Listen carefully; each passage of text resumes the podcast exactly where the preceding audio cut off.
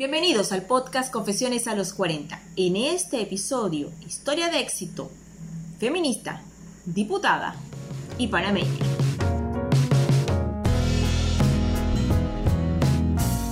Esta historia de verdad me encanta porque se trata de una compatriota, una panameña que tenía dos grandes pasiones que era la educación y la defensa de los derechos humanos, especialmente la de la mujer. Y ella, a sus 55 años, logró convertirse en la primera diputada a nivel nacional en Panamá.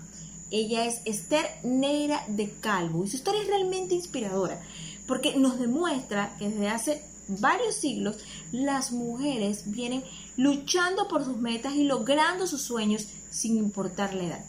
Esther es la mejor prueba de ello. Ella nace en la provincia de Coclé el primero de mayo de 1890, cuando todavía Panamá estaba unida a Colombia.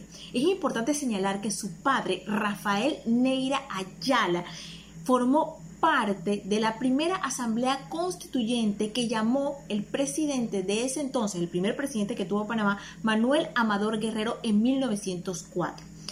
Ella estudió toda su primaria en Coclé, Luego, a los 13 años, se traslada a la capital para seguir los estudios secundarios, se gradúa y termina ganándose una beca para ir a estudiar educación en el Instituto Pedagógico Notre Dame en Bélgica donde al culminar sus estudios pasa a Estados Unidos para aprender también otros programas de educación allá.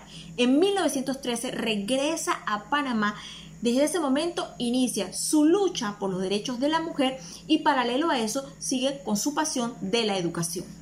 En 1944, el mandatario Ricardo Adolfo de la Guardia llama a elecciones para una asamblea constituyente y es el momento que aprovecha Esther Neira para lanzar su movimiento Liga Patriótica Femenina, que recibe el apoyo de la mayoría de los partidos políticos de la época. Y es así que el 6 de mayo de 1945, Esther pues logra ser electa como la primera diputada nacional en Panamá.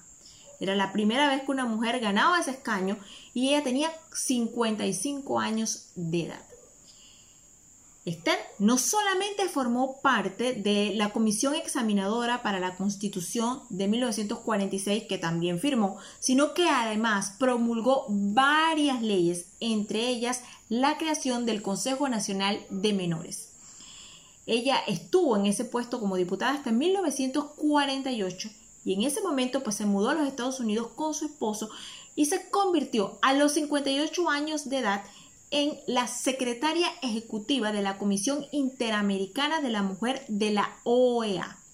Esther estuvo casada por más de 40 años con Raúl Calvo hasta que enviudó. Tuvo una hija con él y ella murió a los 87 años en 1978 en Estados Unidos. Su cuerpo fue trasladado a Panamá para darle cristiana sepultura. Definitivamente una historia que me enorgullece, no solo porque es una compatriota, sino porque también es una pionera en el mundo de la lucha por los derechos de la mujer, que abrió puertas en el campo político, sino también porque nos demuestra desde hace muchísimos siglos la gente, los hombres, las mujeres, vienen luchando por sus ideales, por sus sueños, por sus metas, no importa la edad.